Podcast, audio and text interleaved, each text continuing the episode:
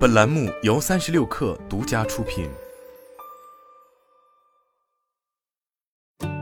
本文来自微信公众号《哈佛商业评论》。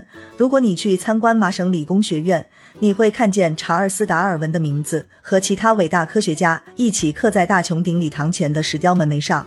许多人认为他是最伟大的科学家，因为他对进化和适应的洞见改变了我们理解地球生命的方式。达尔文经常散步。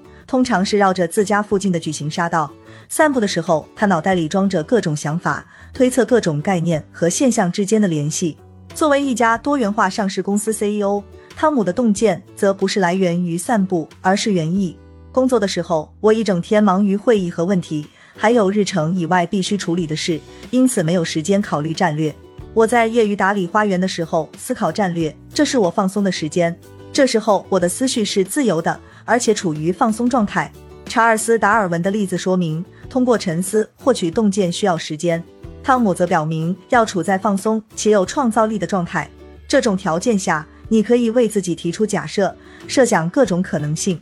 我敢说，杰夫·贝索斯1994年创立亚马逊之前也思考过：假如我们根本不需要实体零售店铺呢？沉思是很好的起点，但局限于你自己的视角。组织利益相关者会从截然不同的角度看待你的表现，挖掘他人视角也是获得洞见的大好机会。最好通过对话完成，比如基于客户需求、产品使用或服务要求等话题开展交流。戈登是一家水果合作社的 CEO，这家合作社从果农成员那里收取橘子，进行分级包装并出售给零售商。他跟我说了合作社与果农关系方面的一个洞察时刻。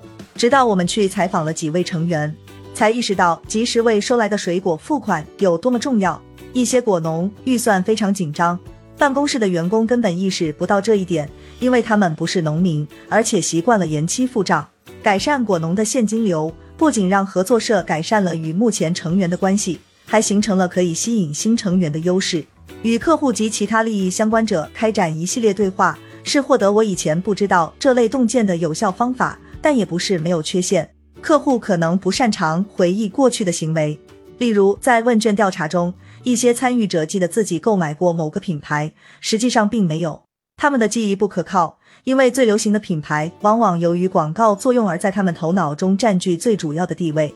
员工也可能因为社会期望而给出虚假的答案，受访者可能会按照社会认可的行为给出自己的观点。例如，员工被要求对几项潜在激励因素的重要程度排序，薪酬往往排在第五位。但研究表明，在实际的员工行为中，薪酬的激励作用通常要高得多。为什么会出现这种差异？一种解释是，员工在接受采访时不愿显得唯利是图。一个人被要求对一组战略要素排序时，最容易出现这个问题；但把战略要素作为一个集合提出，则不然。因此，在部分情况下，可以考虑从实际行为中收集战略洞察。同一行业内的组织倾向于利用同行的战略，这种现象不仅限于企业，也出现在政府和非盈利领域。行业思维由此产生，同质化的流程和战略成果变得普遍。这种情况下，企业难以获得真正的洞见。为了打破这种局限，企业可以尝试观察其他行业，以获取战略洞见。我写过的例子有某国际化妆品公司推出的男士洗护用品。该公司研究了能量饮料公司红牛如何吸引年轻男性顾客。另一个例子是一家为办公室和工厂提供咖啡、茶和零食的企业，向丰田公司寻求客户服务方面的灵感，改善填写订单的准确性和速度。还有一个例子是健康保险公司评估了大型银行如何用自动化程序改善客户体验。负责该项目的高管菲利克斯解释说：“如果要实现真正的突破，我们必须摆脱本行业的战略制定方式。收集洞见对企业的战略成功极为重要。为什么？因为洞见可以创造竞争优势，实现高于竞争对手的财务表现及其他成果。